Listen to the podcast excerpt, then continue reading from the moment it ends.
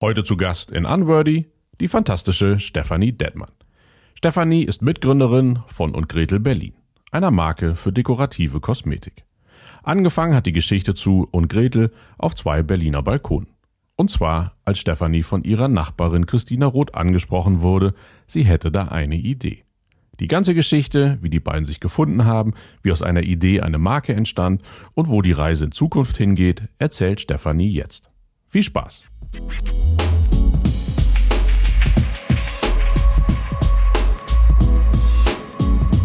Steffi, herzlich willkommen. Hallo Jürgen, vielen Dank für die Einladung. Ich muss dir was gestehen. äh, ich habe jetzt schon öfters mit deinem Namen angegeben. Oh. Weil und Gretel kennen natürlich doch relativ viele Menschen unterdessen. Und ich kann dann immer behaupten, ja, ich kenne die Gründerin, die Mitgründerin. Und äh, habe das jetzt ein paar Mal gesagt, weil ich ja irre stolz drauf bin, das so ein bisschen aus der Entfernung miterlebt äh, zu haben. Ich habe natürlich überhaupt nichts damit zu tun, aber ich bin irgendwie trotzdem stolz, dass da so eine schöne Marke draus geworden ist über die ganzen Jahre. Oh, weil wir uns schon ja doch ein bisschen länger kennen.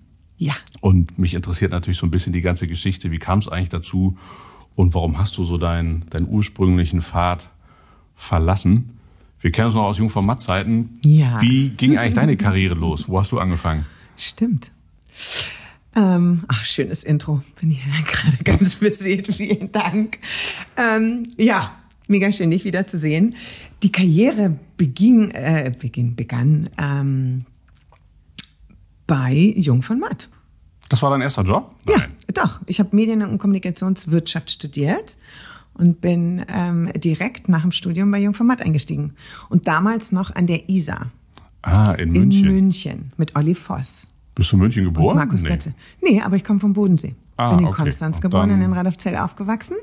Und damals war, genau, war äh, die ISA ganz stark mit Kunden wie Sixt und natürlich auch BMW. Das war ja dann letztendlich auch der Kunde, auf dem ich 13 Jahre gearbeitet habe. So lang? Eigentlich, ja, in unterschiedlichen Agenturen dann, aber immer wieder BMW. Und das war, das war der Start. Genau. Und dann bist du irgendwann nach Hamburg? Dann bin ich nach Hamburg, genau. Und ähm, dann war ich insgesamt knapp fünf Jahre bei Jungformat. Und dann bin ich von Hamburg nach Berlin gewechselt. Warum eigentlich?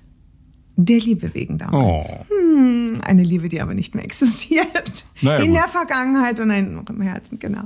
Naja, aber damals äh, war ich in, äh, genau, äh, hat mich die Liebe nach Berlin äh, gezogen.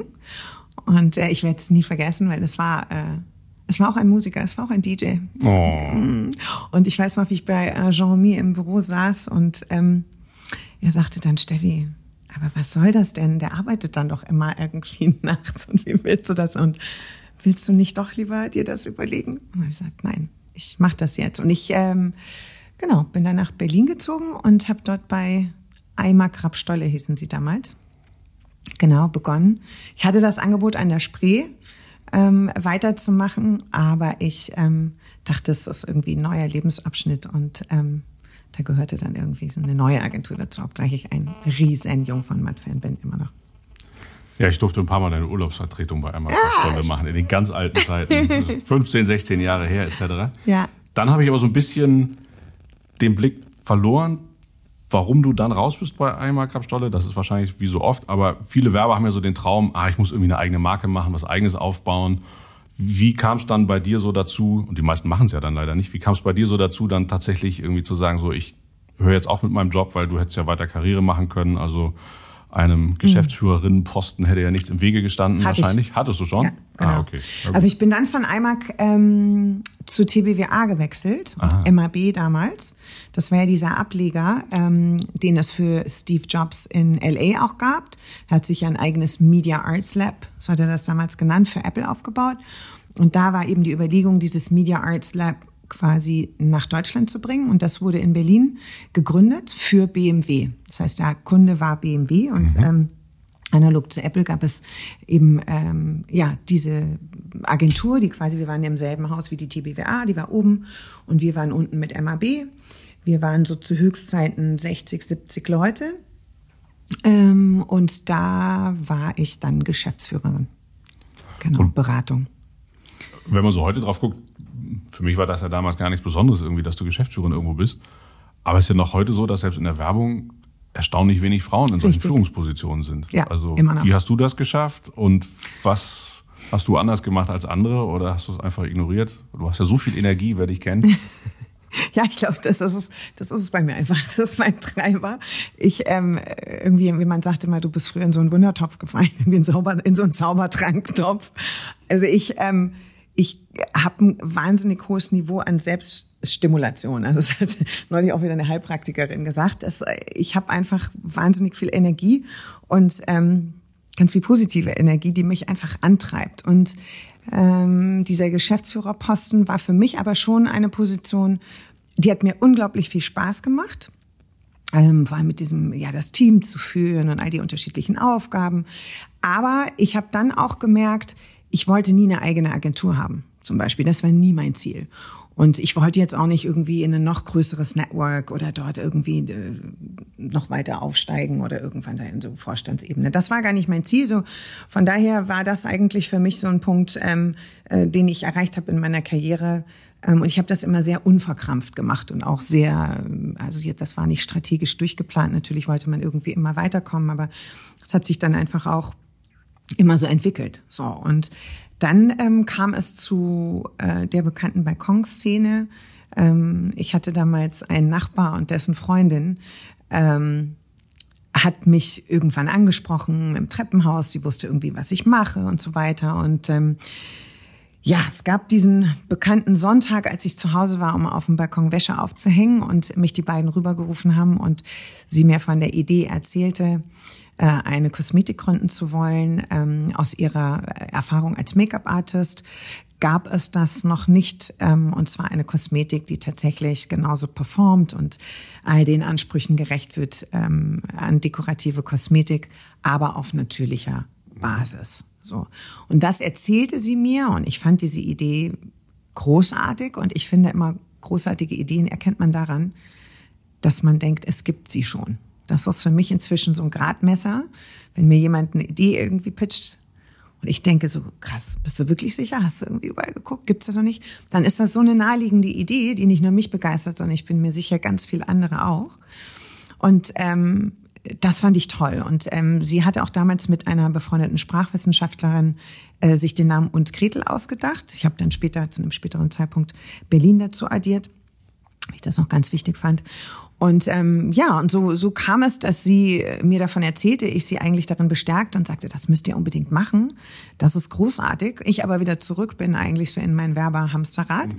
Und es dann aber schon so ein bisschen brodelte. Aber ich muss auch sagen, zu der Zeit war ich, und ich glaube, du kennst das, wenn man innerlich spürt, so, man ist an so einem Punkt, es muss was Neues kommen. Also ich habe Werbung, du kennst mich, ich habe es geliebt, ich habe es gelebt, ich habe es inhaliert, das war mein Lebensinhalt. Ich bin extremst dankbar für die ganze Zeit. Es hat mich zu dem Menschen gemacht, der ich bin äh, und hat mich in Sachen Unternehmertum auch ähm, unfassbar geschult und konditioniert. Aber ich war damals mit meinem äh, damaligen Freund, ähm, heutigen Mann, ähm, in Japan und ich hatte diese, ich muss es leider sagen, sensationelle Idee. Ähm, Masken als Werbeflächen anbieten zu wollen. Okay. Es ist ein Riesentrauma und es schmerzt, weil vielleicht hätte ich es einfach machen sollen. Vielleicht wäre es schlauer gewesen. Ähm, weil in Japan eben natürlich ja dieser Mundschutz ja zum täglichen Leben schon immer dazugehört hat. Da gab es sogar keine Pandemie. Und ich aber es schon merkwürdig fand, weil sie sehr stilbewusst und auch ähm, Make-up und so weiter ja trugen und immer diese klinischen Masken natürlich. Und ich dann dachte, wenn da jetzt so kleine Signiers drauf wären, mhm. so ein, ne, so, ähm, Chanel, whatever, so für die Großen. Bis hin, die Idee konnte man ja natürlich ausweiten, bis hin zu, ich sag mal auch äh, Krankenhäuser, Kinderstationen mit einem Smile-Mund drauf, mit einem Clown-Mund, mit irgendwie sowas. Also einfach diese, ich hatte irgendwie das Gefühl, ich müsste mit diesem Medium Maske irgendwas machen. Aber da ist mir ähm, Christina, meine Mitgründerin, ähm, wie gesagt, ähm, über den Weg gelaufen, in die Quere gekommen, wie man es auch sagen möchte. Und dann habe ich mich für Unkritel entschieden. Ähm, denn Wann sie war hat das? 2000? Äh, 2009. Ja, eigentlich relativ früh für diesen ganzen. Ganz also genau. heute du wirkt das ja so wie ja irgendwie Genau. nichts Besonderes mehr in Anführungszeichen. Alle sind Immer so noch irgendwie viel Education, aber es ist natürlich, ja, ja, also es, es wird täglich mehr. Das sieht man äh, ja auch so. Also das sieht man schon allein daran, dass dieses Thema Nachhaltigkeit und Bio, Genau. Organic irgendwie im Food-Bereich schon längst angekommen ist, nach wirklich einer langen Zeit und sich irgendwie jemand wie Aldi, größter Bio-Anbieter nennen darf. So. Und äh, ja, Christina kam ein paar Monate später nochmal auf mich zu nach diesem Balkongespräch und ähm, fragte mich, ob, nicht, ob ich nicht Lust hätte, einfach das mit ihr zusammen zu machen. Sie war damals irgendwie so ein bisschen losgezogen und sagte aber so, ey, ich bin Kreative, aber ich brauche jemanden, mit dem ich die Idee umsetzen kann. Hast du nicht Lust da drauf? Und dann war für mich eigentlich, ich habe das sehr schnell entschieden. Das war eine sehr intuitive Entscheidung zu sagen, ja, ich habe Bock. Und das war auch dann das, wo ich sagte, okay, jetzt kann ich das Thema Werbung, dieses Leben abschließen und mach etwas, was eigentlich eine sehr konsequente Fortführung dessen ist, was ich natürlich über Jahre hinweg gemacht habe. Ich habe jahrelang auf den großen Brands gearbeitet. Es ging eigentlich aber immer darum, also meistens ging es darum, große Brands noch größer zu machen. Ähm, Im Idealfall gab es die eine oder andere Brand, die man mit aufgebaut hat, aber eigentlich ging es mehr um etablierte Kunden. Und mich hat es unheimlich gereizt, eine eigene Marke zu bauen. Und natürlich auch auf dem Sektor Kosmetik, weil ich meine, ich bin eine Frau, die Kosmetik liebt, sich gern schminkt. Kein Profi, bis heute nicht, aber ich, äh, ich liebe es. Ja. Aber wo fängt man dann an? Also, okay, die Idee und der Name, das ist ja schon mal ein bisschen was, aber wie wir Genau. alle wissen, die Idee ist ja nichts ohne die Exekution. Und wenn man irgendwie 2009 wahrscheinlich rumtelefoniert hat und hat gesagt, wir würden gerne irgendwie Naturkosmetik produzieren und wir hätten gerne, weiß ich nicht, 50 Packungen äh, produziert, da lachen einen ja alle aus. Richtig. Weil mit 50 kann man auch gar nicht beginnen. Genau. Also es war tatsächlich so, wie du, wie du es gerade beschrieben hast. Wir sind erstmal an diverse Produzenten auch rangetreten, ähm, um zu gucken, ob die überhaupt in der Lage wären, das für uns zu produzieren. Und was wir immer gehört haben, war, pff, klingt gut, können wir aber nicht garantieren. Haben wir, machen wir noch nicht so in der in der Art. Weil was es zu dem Zeitpunkt natürlich schon gab, war von den Marken wie Hauschka oder Berland ähm, Kosmetik. Aber das sind natürlich, das sind, äh, sage ich mal, das waren die Pioniere im Naturkosmetikmarkt im Sektor ähm, Pflege, Skincare. Da kommen sie her, die Großen. Und da sind wir ja auch nach wie vor in Europa führend ähm, in der Naturkosmetik. Aber sie haben halt alle diesen Switch von Skincare zu dekorativer gemacht. Und bei uns war eben die Herangehensweise zu sagen, wir starten in der Deko. Und was wir aber anders machen als all die anderen, ist, dass wir wirklich diese High Performance, diesen High Performance Ansatz haben. Das heißt, dass unsere Farben genauso leuchten wie die von den Giftmischern, wie ich sie immer nenne, und ähm, dass wir äh, die Haftbarkeit, also dass wir mit all den Kompromissen, die auch nach wie vor existieren, wenn es zum Thema dekorative Naturkosmetik kommt, aufräumen. Und diese Kompromisse ähm, waren immer dieses, na es riecht halt nicht so gut oder es ist nicht so geil farbig. Es gibt halt so ein bisschen so eine Erdpalette äh, Palette. und auch das Packaging ist nicht besonders cool. Also all das, was so ein bisschen ne, so negativ behaftet war, man sich aber dafür das gute reine Gewissen gekauft hat, weil es eben Naturkosmetik war. Damit haben wir aufgeräumt und wir sind mit einem äh, sehr ähm, bewusst zusammengestellten Sortiment an den Start gegangen, ähm, was von vornherein komplett zertifiziert war. Also jedes Produkt ist zu 100 Prozent zertifiziert ähm, und auch da sind wir neue Wege gegangen, weil wenn man sich den Wettbewerb anguckt, gab es natürlich dann auch Marken wie Kia Weiß oder Ilia, auch von der Make-up-Artist äh, gegründet, die sich auch diesem Organic-Ansatz verschrieben haben, aber nicht in letzter Konsequenz. Also Organic ist ja genauso wenig geschützt wie, wie natürlich so. Und ähm, wir, das war uns von Anfang an wichtig, haben aber gesagt, nein, wir sind wirklich, es gibt quasi, es gibt ein Siegel, es gibt wirklich den Proof, dass unsere Produkte wirklich zu 100 Prozent zertifiziert und, und äh, Naturkosmetik sind. Das hört sich jetzt im Nachhinein ja so einfach und so logisch an. Ja. Aber, Oh es ist, Das stimmt. aber erzähl doch mal von diesem Weg. Also ja, ruft, gelbe Seiten ist ja schwierig. Äh, Internet gab's schon, man hat rumgegoogelt. Es, immer, es geht immer ums Netzwerk. Und Aber wen habt ihr dann gefunden? Jemand, der an die Idee geglaubt hat, einen Produzenten, der gesagt hat, Ja. ja, gut, kann ich jetzt erstmal kein Geld mit verdienen, aber Nee, wir haben jemanden gefunden, der als Mittler fungiert hat zu den einzelnen Produzenten, was ein Riesenasset war für uns, weil du kannst dir vorstellen, wenn man irgendwie mit für jedes Produkt den besten Produzenten sucht, ähm, das ist ja schon mal irgendwie ein Fulltime-Job. Da kann ich dann eben gar, weder eine Marke noch ein, Unternehmen aufbauen. Und von daher haben wir äh, einen ganz, ganz tollen Partner gefunden, mit dem wir auch heute noch zusammenarbeiten ähm, der eben über ein Netzwerk an Produzenten verfügt und äh, der selber inzwischen einer der Produzenten auch ist. Und mit ihm zusammen haben wir für jedes Produkt den besten Produzenten gesucht. Und ähm, das war ein ganz, ganz langer, langwieriger Prozess, weil es, wie gesagt, eben zu dem Zeitpunkt ja noch nicht äh, das wirklich in dieser Form gab, wie wir es wollten. Also wirklich tatsächlich die Benchmarks waren eigentlich alle aus dem konventionellen Bereich.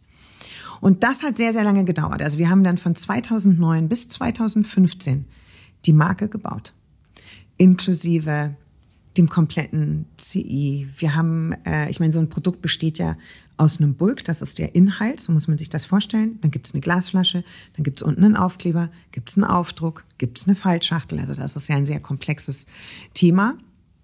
Und ähm, dazu äh, kam einfach natürlich eine Marke zu bauen, die dann auch von vornherein natürlich sich einen Platz erkämpfen sollte.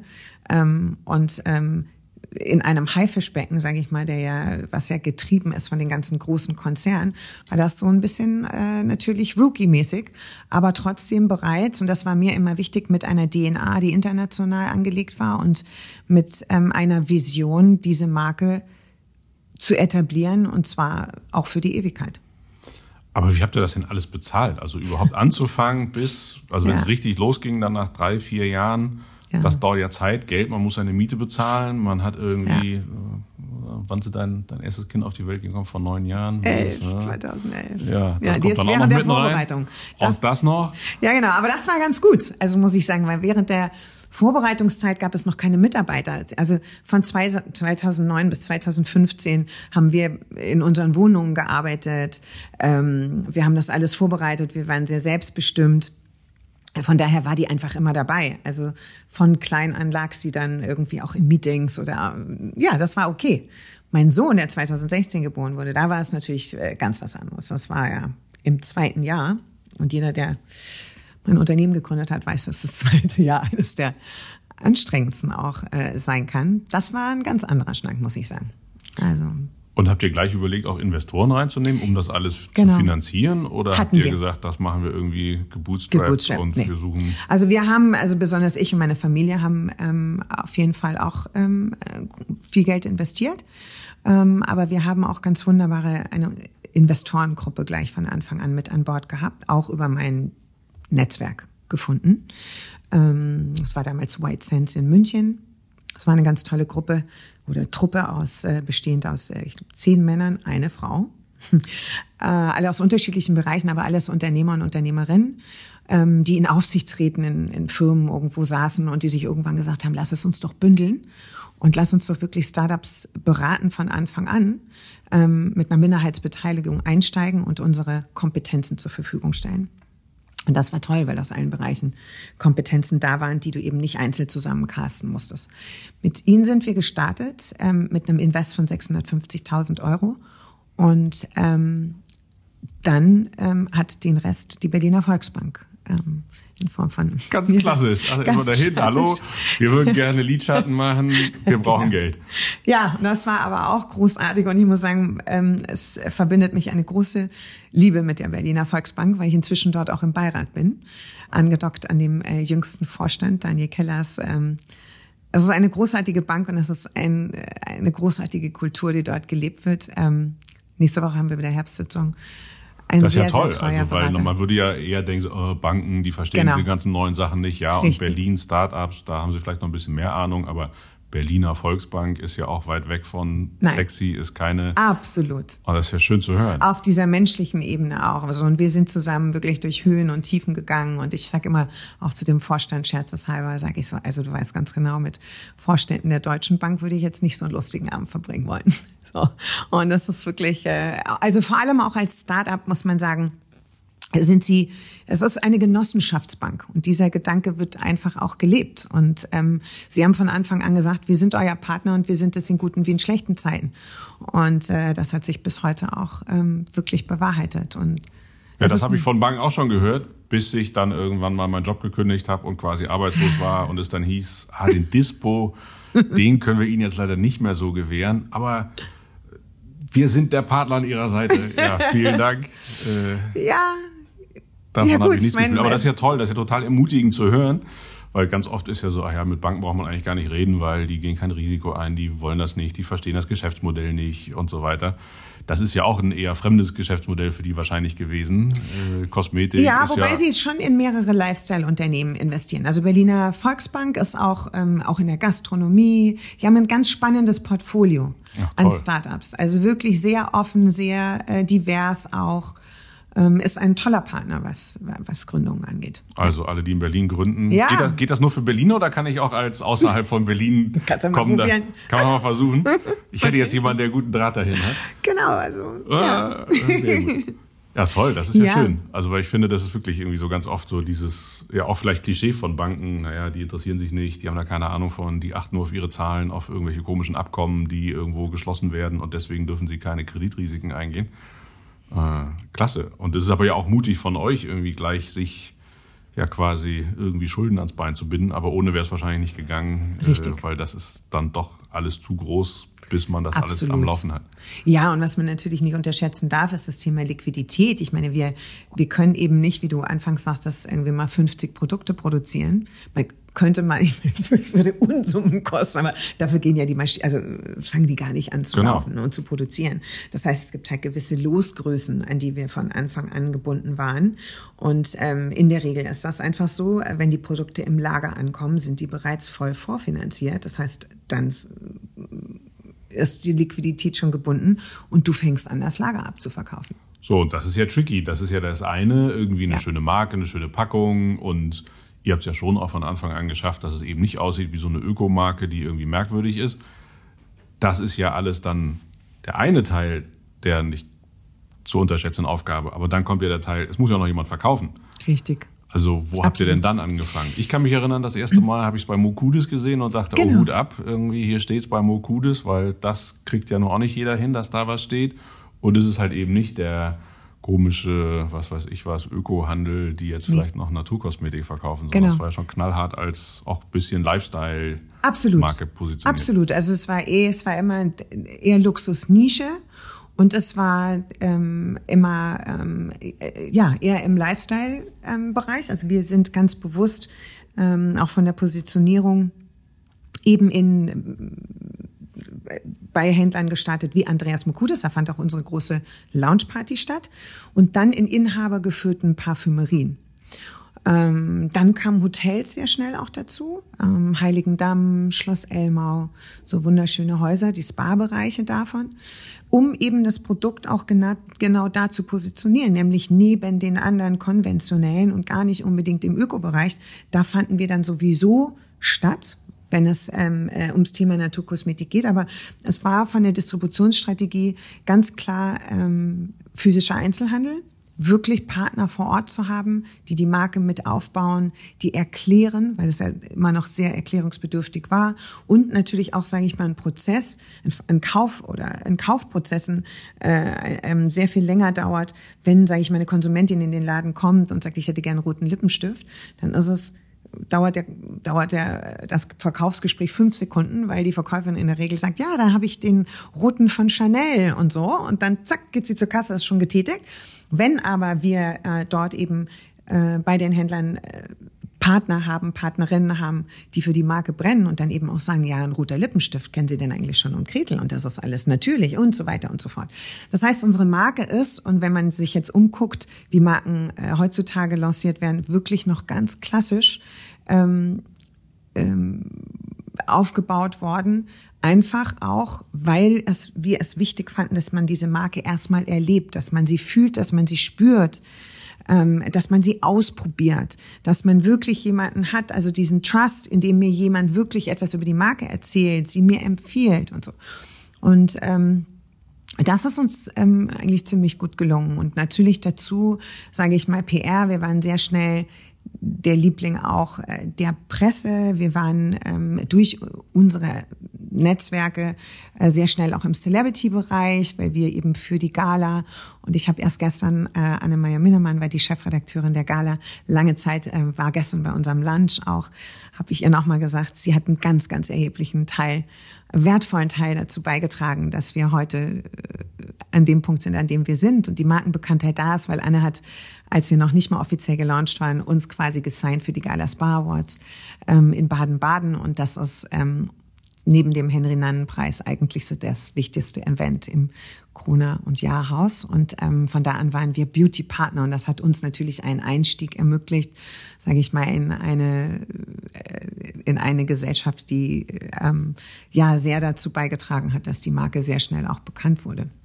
Aber wie habt ihr denn die ersten Händler überzeugt? Weil da müssen Sie sich auch eingestehen, dass vieles von dem, was sonst bei Ihnen im Laden liegt, ja vielleicht gar nicht so gut ist. Und wie kriege ich das eigentlich hin?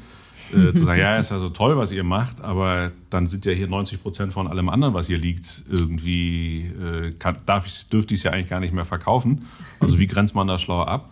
Und seid ihr alleine in die Läden gefahren am Anfang? Habt ihr euch irgendwie eine Vertriebsmannschaft? Am Anfang aufgebaut? haben wir das, genau, am Anfang haben wir das wirklich selber gemacht ähm, haben ähm, mithilfe von einer Freundin, die eben auch aus dem Vertrieb kam und die uns so ein bisschen gecoacht hat, äh, das erstmal selber gemacht, haben Händler auch wirklich angerufen, haben die Sachen gezeigt ähm, und haben sie einfach persönlich, äh, sage ich mal, da abgeholt. Und das war immer eine ziemlich große Kraft von uns, weil wir so überzeugt davon waren.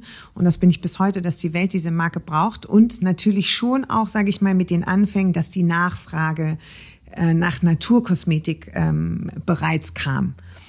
Dennoch war es für die Händler ein großes Risiko, weil wir natürlich irgendwo eine neue Brand waren und sie gar nicht wussten, sind die überhaupt in der Lage, dass die irgendwie lieferfähig sind. Und was kann ich da erwarten? Und wie du es gerade beschrieben hast, rein theoretisch, ähm, hätten sie eigentlich zu dem Zeitpunkt 90 Prozent auslisten müssen. Aber das ist natürlich das, wovon sie heutzutage auch immer noch leben. Ähm, also die hängen natürlich schon immer noch auch an dem Tropf der Konzerne.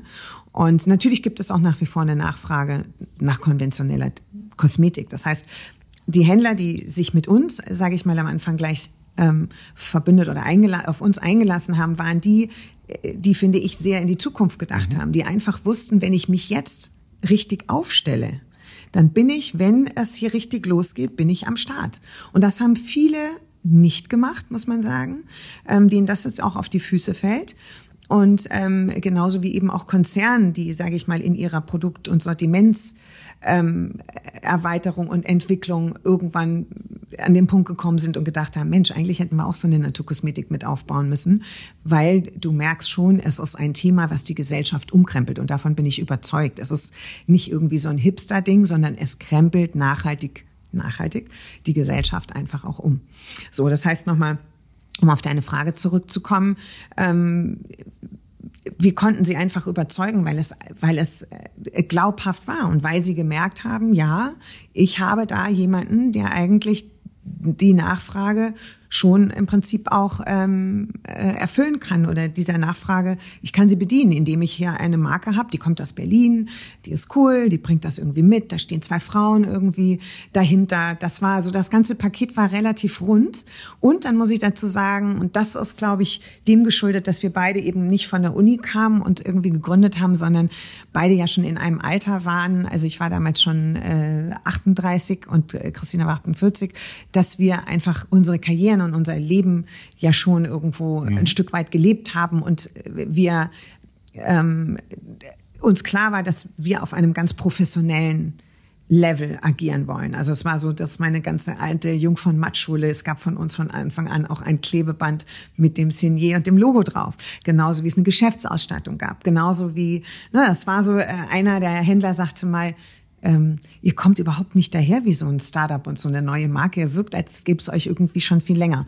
Und das ist natürlich auch der langen Vorbereitungszeit ähm, geschuldet. Ich meine, wir haben uns wirklich sechs Jahre genommen, um es wirklich auch zu, ich sage immer, nach süddeutscher Mentalität zu 200 Prozent irgendwie auch fertig zu haben gibt heutzutage, ist total legitim. Es werden super viele Marken gelauncht. Da sieht man über Instagram, da sind die Gründer oder die Gründerinnen bereits schon im Fokus. Die Marke ist die Gründerin. Das Produkt ist eigentlich noch gar nicht ready to market, aber es gibt schon irgendwie alles. Das ist eine ganz andere Herangehensweise. Finde ich auch toll. Wir haben aber damals diesen anderen Weg gewählt. Und wir standen immer für, standen für Preisstabilität, wir standen für Qualität, wir standen, äh, standen für Zuverlässigkeit. Das waren also diese Markenwerte, ähm, ähm, genau, die uns das ermöglicht haben. Gab es da irgendwie so den einen Moment, wo ihr dann so das erste Mal besonders stolz wart? Also als der erste LKW ins, ins Lager fuhr und die pa ersten Paletten ausgeladen hat Ja. mit den Sachen, die produziert wurden? Ja. Oder war es, als du das erste Mal zu Mukudis bist und daneben standest und tatsächlich jemand irgendwie zugegriffen hat? Also gab es so Momente, wo man mal kurz durchgeatmet hat? Also ähm, es gab die Momente, wirklich durchgeatmet atmet hat man trotzdem nicht im Nachhinein betrachtet. Aber ähm, ja, bei Andreas, der Lounge war natürlich irgendwie, das war bis heute mit, das, äh, das werde ich nie vergessen, dieses Gefühl. Und es waren 900 Leute da. Wir haben die Gästeliste selber gemacht. Es waren Freunde, Freundin, Familie, die Bank war da, unsere Investoren, Wegbegleiter, die natürlich, ich sag mal, über diesen langen Zeitraum ja auch irgendwie, ähm, was sich da aufgebaut hat. Und da zu stehen und wirklich zu sagen, jetzt ist es soweit und jetzt gibt es und Gretel wirklich am Markt. Es ist nicht mehr nur Vorbereitung hinter verschlossenen Türen. Das war ein großer Moment. Und äh, zu sehen, wie die Make-up-Artists unsere Produkte angewandt haben und Leute wurden geschminkt und Leute haben gekauft und so, das war wirklich toll.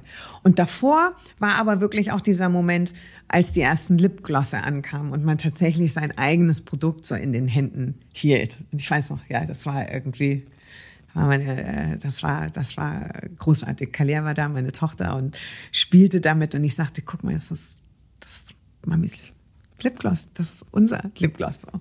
Also das war auch super schön. Und klar, es gab immer wieder Momente, aber ähm, eigentlich, und das ist auch so ein Rat, den ich eingebe, man muss immer wieder sich die Zeit nehmen, mal ganz kurz innezuhalten, mal durchzuatmen und auch stolz zu sein auf das, was man geschafft hat, weil das gibt einem dann wieder unheimlich viel Kraft für die nächste Hürde, die eigentlich schon wieder auf einen wartet.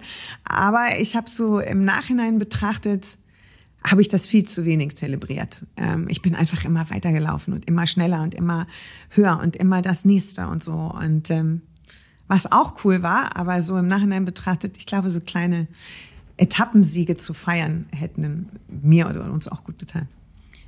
Und kommt dann auch wieder so ein Teil der Tränen danach, weil dann ist dieser große Event vorbei, alle gehen nach Hause, alle sind irgendwie erstmal glücklich gewesen, die anderen gehen alle ihres Weges, aber ihr müsst um Gretel weitermachen und das war nur mein Eindruck. Dann kommt man zu Mokudis, dann steht das da, sieht toll aus und dann denkt man sich, okay, ich muss aber auch viel Lippenstift verkaufen oder viel. Lipgloss und viel, Absolut. bis da ein Umsatz zusammenkommt, Klar. geschweige denn, dass da von zwei Menschen, Lieferanten, Packungshersteller, dass das alles bezahlt werden kann, wo man denkt, ei, ei, ei, da muss man schon ein bisschen was machen und da braucht man auch mehr als fünf Händler, sondern da muss man ja dann richtig Gas geben, dass der Kram Absolut. auch nicht nur einmal da steht, sondern auch abverkauft wird, weil sonst ist ja auch die Gefahr relativ groß, dass die Händler sagen, naja, ist ja ganz schön, aber ich habe jetzt hier irgendwie in einem Monat irgendwie einen Lippenstift verkauft. Du sagst Ihr könnt es. den Krempel wieder abholen. Absolut. Ich stelle hier lieber irgendwie das olle Zeugs hin, weil das verkauft sich von alleine, da brauche ich nichts erklären.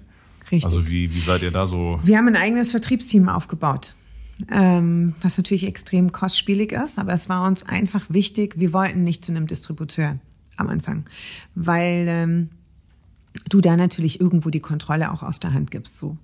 Und das wäre ein durchaus legitimer Weg gewesen, aber wir haben uns äh, wirklich dazu entschlossen, den Vertrieb selber aufzubauen, haben ein Team aus zu Höchstzeiten vier äh, wundervollen Frauen gehabt, die wirklich vor Ort die Händler geschult haben. Es war unsere Visitenkarte. Es war wirklich, mein, dadurch, dass wir keine eigenen Läden haben, ähm, sondern im Prinzip ja in den Läden stattgefunden haben, war das für uns, ähm, was die Markenidentität angeht, einfach ein ganz wichtiges Asset, dass wir da draußen wirklich Frauen haben, die das verkörpert haben und die und Gretel einfach diese Botschaft weitergetragen, wie gesagt, die Schulung und die auch wirklich den Einverkauf, man das dann auch gemacht haben. Aber ähm, ja, es ähm, war es waren auch äh, viele Momente dabei, wo man tatsächlich einfach auch dachte, okay, wie, wie, wie schaffen wir das? Wie schaffen wir den nächsten Tag? Wie kommen wir irgendwie da über die Runde? Und ähm, darum gab es nie diesen Moment, alle sind nach Hause und man fiel in ein Loch, sondern es ging einfach schon immer weiter. Es ging einfach weiter, genau. Ja, aber wenn man das so von außen sieht, ist ja natürlich klar, es geht um Schönheit irgendwie im weitesten Sinne und das wirkt ja dann auch so unbeschwert und so leicht irgendwie, aber alles, was dahinter passiert, ist ja genauso hart wie jedes andere Geschäft und da äh, passieren die Dinge ja auch nicht von alleine. Und ich glaube, für viele wirkt das ja total altmodisch, wie ein Vertrieb und was überhaupt ein Distributeur. Ja. Also ein Distributeur wäre jemand gewesen, der losgelaufen wäre, hätte eure Produkte verkauft, hätte dafür irgendeine Provision oder einen Anteil bekommen. Und die verlieren ja auch schnell die Lust, wenn sie merken, daran verdiene ich nicht genug Geld, also stecke ich meine Zeit lieber in ein anderes Produkt. Ja. Und dann zu sagen, nee, wir bauen einen eigenen Vertrieb auf, wir stellen eigene Leute ein, wir stellen, zahlen den Gehalt, dass die irgendwo hinfahren.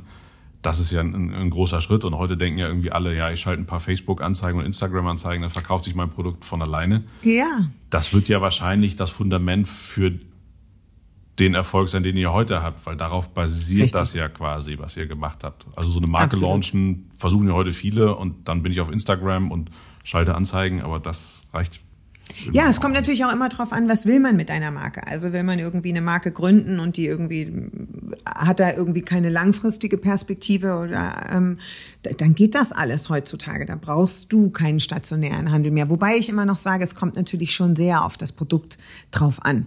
Ich meine, es gibt Tools und ähm, du hast es angesprochen. Ähm, wir haben im Prinzip, wir sind einmal durchs Teil der Tränen auch durch und haben dann ja auch ähm, äh, die ähm, Unternehmensstrategie dahin nochmal geändert. Ich sage ähm, auch rechtzeitig zum ersten Lockdown Richtung D2C. Und die Basis ist das, was wir in den fünf Jahren davor wirklich aufgebaut haben. Ähm, eine Marke, die eine gewisse Bekanntheit besitzt, ähm, Händler, bei denen man die Marke auch erleben konnte und dann eben diesen Switch zu Online.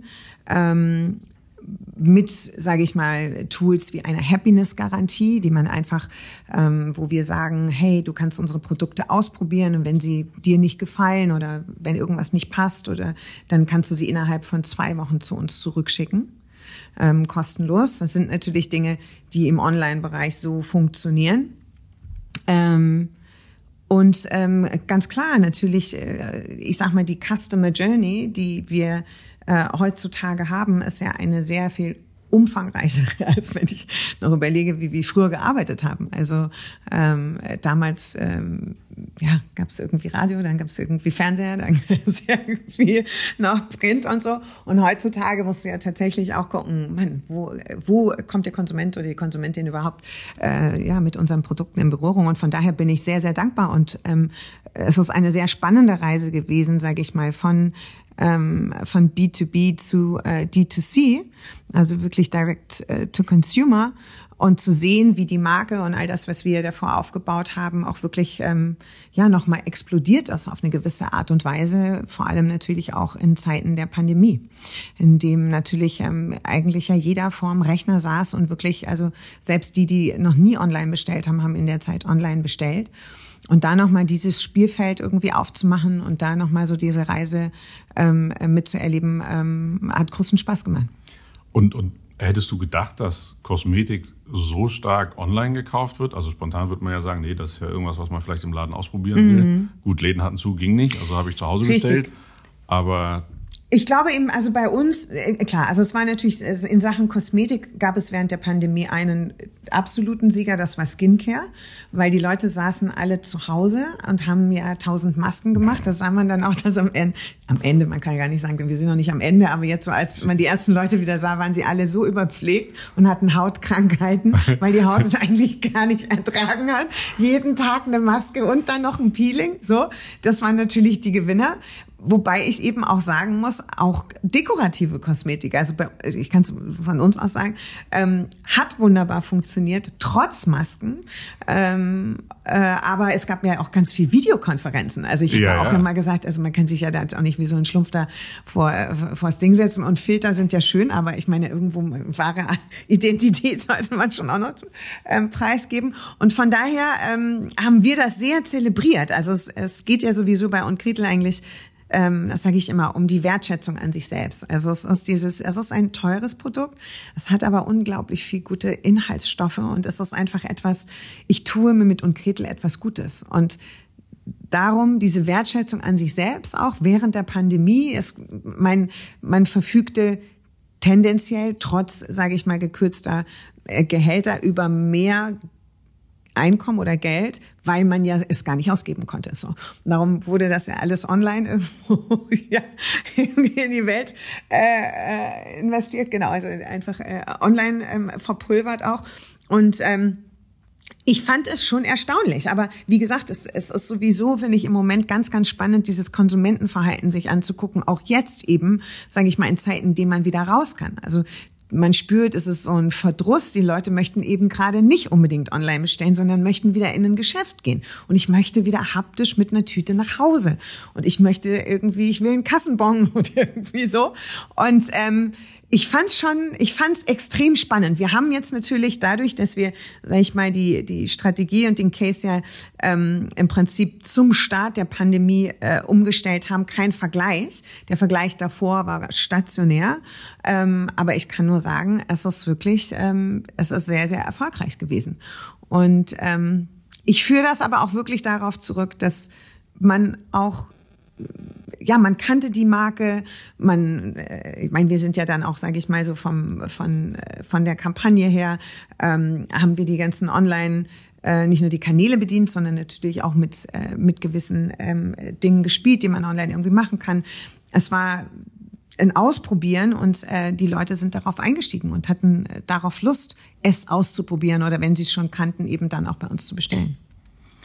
Aber wenn man dich kennt und wer dich vielleicht auch auf Instagram oder so verfolgt, der weiß ja, dass du sehr gerne Menschen um dich rum hast und auch gerne Gastgeberin bist. Das müssen ja schlimme anderthalb Jahre jetzt für dich gewesen sein. Und man hat ja nicht den Eindruck, dass sie einfach irgendwelche Influencerinnen bucht, die dann irgendwie nett über euch irgendwie was erzählen. Sondern man hat ja immer den Eindruck so, als wären das alles deine Freundinnen. So viele Freundinnen kann ja, ja kein Mensch haben. Ja, aber das ist, also das darf ich voller Stolz sagen. Es sind tatsächlich, äh, also zu vielen verbindet mich tatsächlich eine Freundschaft. Aber ich sage auch immer, ich werde nächstes Jahr 50 und die ganze Ausgeherei muss ich ja auch irgendwann mal bezahlt machen. Also von daher verfüge ich wirklich ähm, über ein ganz, ganz tolles Netzwerk und über ein wahnsinnig wertvollen ähm, Freundeskreis und das hat man auch gestern gesehen bei unserem Lounge, ähm, den wir mit V-Collective zusammen hatten. Das ist auch eine sehr enge Freundin von mir, die Gründerin. Welch wunderbare Frauen ich da zu meinem Freundeskreis und Netzwerk zählen darf. Und ich glaube, das hat man bei Unkretel auch gemerkt. Ich meine, wir haben davor nie Influencer-Werbung und Marketing gemacht. Und ähm, als wir dann gestartet sind mit so wunderbaren Frauen, einfach wie Marlene Lufen, die auch unsere Markenbotschafterin ist und eine ähm, sehr, sehr wertvolle und enge Freundin von mir. Und wir werden ja oft für, ich weiß, Schwestern auch gehalten. Mhm. Bestimmt noch gekommen, die Frage. Nein, wir sind ähm, Schwestern im Herzen. Ähm, oder auch eine Monika, ähm, die ich einfach auch schon länger kannte, eine äh, Monika Ivankan ähm, aber auch ganz viel, äh, ja, ganz viele andere wunderbare Frauen. Und ich glaube, das Wichtigste ist, dass es glaubhaft bleibt. Und wir sind eine Marke, die immer sehr authentisch war. Und ähm, das ist ein ganz, ganz wichtiger Marken, ja, im Markenkern bei uns verankert. Und die Frauen, ähm, mit denen wir zusammenarbeiten, lieben und Kretel. Und das ist eben nicht einfach eine bezahlte Kooperation, sondern das ist auch die Liebe zu dieser Marke, die wir leben und die dann weitergetragen wird. Und ich glaube, das ist eines unserer Geheimnisse, dass, dass das auch wirklich ähm, so in der, sage ich mal, in der, in der Community dann ankommt und bei den Konsumentinnen. Und wir haben eine wunderbare Zielgruppe. Natürlich war das eine sehr, also es war eine ältere Zielgruppe, als wir auch D2C gestartet sind, nämlich äh, fast 40 plus, weil wir natürlich aus, sage ich mal, dem traditionellen Umfeld kamen. Aber jetzt zu sehen, wie sich die Zielgruppe verjüngt und ähm, äh, das ist ein ganz, ganz toller Prozess und den hätten wir, sage ich mal, durch diese ganzen wunderbaren Kooperationspartner und Partnerinnen so nie erfahren dürfen. Und ich glaube, es ist auch ganz viel Liebe, die du bekommst, weil du so bist, wie du bist und das damit aufgebaut hast. Aber seid ihr nicht auch so ein bisschen Vorbild für so Female-Founded Companies geworden? Also das ist immer so ein bisschen mein Eindruck, also dass viele junge Frauen euch so oder so kennen und es irgendwie cool finden, dass Frauen sowas auch aufbauen können. Also ja. engagierst du dich da irgendwie, bist du da, hast du ein offenes ja. Ohr für oder wie, wie gehst du damit um? Die Rolle hast du dir ja nicht ausgesucht, das ist ja so ein bisschen von alleine gekommen. Ja, doch, sehr. Also ich habe auch, ähm, ich bewege mich natürlich auch in so einem Umfeld. Ich habe ganz wunderbare äh, Freundinnen, ob es eine Sisti von Hardenberg ist, die auch mit uns äh, zusammenarbeitet, aber, aber eben auch eine enge Freundin oder eine Verena Pauster, Lea Sophie Kramer, Julia Bösch. Das sind ja alles irgendwie ganz, ganz äh, tolle Gründerinnen, Frenzi Kühne. Und ähm, ich habe mich diesem Thema doch schon auch von Anfang an ein Stück weit verschrieben, einfach weil ich es wichtig finde, dass wir uns untereinander supporten und unterstützen, weil einfach immer noch viel zu wenig Frauen gründen. Und das hat viele Gründe. Du hast es in vorangegangenen Podcasts auch schon mal ähm, äh, ja äh, detaillierter auch beleuchtet.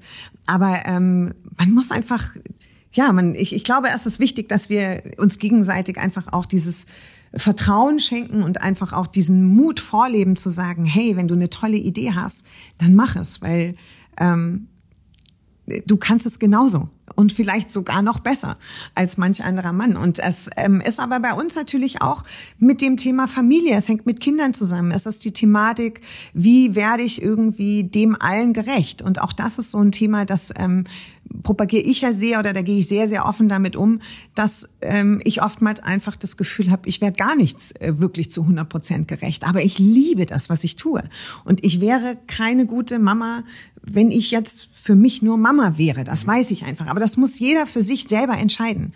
Und diesen Spagat muss man mögen. Das, damit muss man umgehen können. Aber das ist auch was, was uns alle wiederum dann vereint. Und das ist nichts schöner, als wenn man in so Runden sitzt und einfach ganz ehrlich miteinander sein kann und sagen kann, hey, weißt du was? Oh, ich weiß gerade überhaupt gar nicht, wie ich, wie, wie ich damit klarkomme. Oder ich habe gestern Morgen geweint, weil ich dachte, ich bin eine schlechte Mama. Aber dann kam ich nach Hause und ich war so glücklich, weil heute wieder irgendwas Tolles passiert ist. Und dann konnte ich meinem Kind erzählen, weißt du, was heute bei Unkretel passiert ist? Und wir haben das Produkt gelauncht. Und guck dir das doch mal an und so.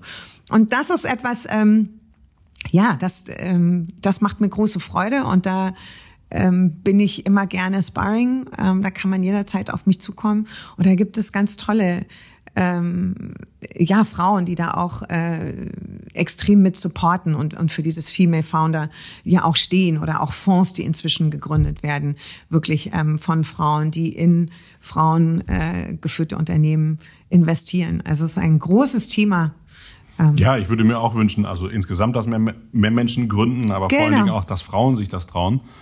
Weil mein Eindruck ist zu oft, dass Frauen sich das vielleicht nicht zutrauen oder ja. irgendwie so diese Unsicherheit ist. Ja. Und ich glaube, es gibt einfach zu viele Männer, die eigentlich gar nichts können, aber so ein Selbstbewusstsein haben und so meinen, sie wären die Allergeilsten und gründen dann irgendwie. Und damit haben sie auch noch halbwegs Erfolg, weil sie einfach dieses Selbstbewusstsein haben. Das stimmt. Und Frauen brauchen aber gar nicht diese Selbstzweifel haben in meinen Augen, weil eigentlich können die Männer es auch gar nicht besser. Im Gegenteil, wie du sagst, ich glaube irgendwie da ist mindestens Chancengleichheit.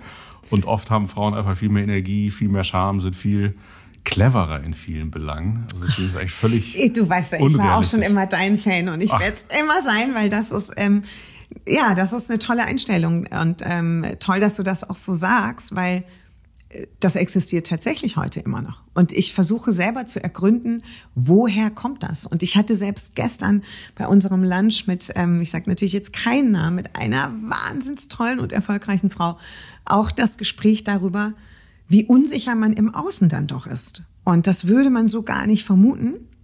Aber woher kommt das? Und ich habe mal, äh, ich habe mir überlegt, ich habe ja, ich erziehe ja einen Sohn und ich erziehe eine Tochter. Und wenn man so ein bisschen äh, Klischee von früher sich ähm, überlegt, wie Jungs erzogen wurden, dann waren das irgendwie, ähm, äh, ja, das war immer, du bist toll. Und äh, die stellten sich hin und sie sagten, ich bin toll. Und dann wurden die Jungs dafür gefeiert, ne, dass sie so ein Selbstbewusstsein haben. Und bei Mädchen war eher so, äh, du musst aber das und das können, damit das. Also es war mhm. immer eher so an so Konditionen geknüpft. Ganz komisch. Also ganz ganz früher natürlich irgendwie mit Kochen und so weiter. Gott sei Dank, so wurde unser eins ja nicht erzogen. Aber ähm, trotzdem habe ich immer das Gefühl, es liegt wirklich schon ganz viel einfach in der Erziehung. Und deshalb versuche ich bei beiden sie irgendwie gleich, ich meine, du bist ja auch Vater von einem Sohn und einer Tochter, vielleicht interessant auch nochmal dein Insight dazu, erzieht man Jungs anders als Mädchen. Und ähm, ich glaube, dass wir da schon einen großen Schritt weiter sind. Also wenn man sich jetzt diese junge Generation anguckt, die, die daran wächst, die meiner Meinung nach ein größeres Selbstbewusstsein haben und auch habe ich so das Gefühl, ähm, die irgendwo mit sich vielleicht nicht mehr im Rein, das kann man so auch nicht sagen, wenn man 20 ist, aber so ein anderes Selbstverständnis haben. Also ich glaube, unsere Generation, das war ja auch noch sehr über Leistung sich zu definieren und wirklich, also, und ich meine, wir sind in der Schmiede geschult worden und konditioniert worden, dafür auch Leistung zu bringen. Und wenn man sieht, dieses Thema Work-Life-Balance, ich habe manchmal das Gefühl, das haben die mit der Muttermilch schon aufgesogen, dass sie wirklich auch auf sich achten und wirklich gucken und sagen, weißt du was, mit Gehalt triggert man mich nicht. Ich möchte unter, ich arbeite nur noch in einem Unternehmen, was irgendwie einen klaren Purpose hat ganz spannend zu sehen. Also wie suchen sich, wie sucht sich die Generation ihren Arbeitsplatz aus? Zu was ist sie bereit? Aber zu was ist sie vor allem auch nicht mehr bereit? Und von daher ähm, hoffe ich sehr und darum ist es umso wichtiger, dass wir Frauen uns, dass wir ehrlich miteinander sind. Gerade auch in dieser ganzen Gründerszene, die ja wirklich immer noch so männerdominiert ist und wo einer ja cooler und geiler als der andere ist und noch mehr Kohle geraced hat und so weiter, dass man da wirklich sich zusammentut und ganz ehrlich miteinander ist und sich gegen ein, gegenseitig hilft und supportet. Und ähm, wir haben viele gemeinsame Probleme, die einfach in der Tatsache liegen, dass wir Frauen sind. Aber wir sind wunderbar und wir können das. Und ich finde, je mehr man sich gegenseitig stärkt, umso größer wird unsere Strahlkraft. Und dann können wir sowieso alles schaffen. Oh, das ist so ein schönes Schlusswort. Jetzt gibt es eigentlich gar nichts mehr hinzuzufügen. Ähm, du hast noch Termin in Hamburg, du musst weiter. Ja. Du bist natürlich eine erfolgreiche Geschäftsfrau und hast viel um die Ohren. Danke für deine Zeit. Vielen herzlichen Dank für das schöne Gespräch mit dir. Ich habe dir zu danken.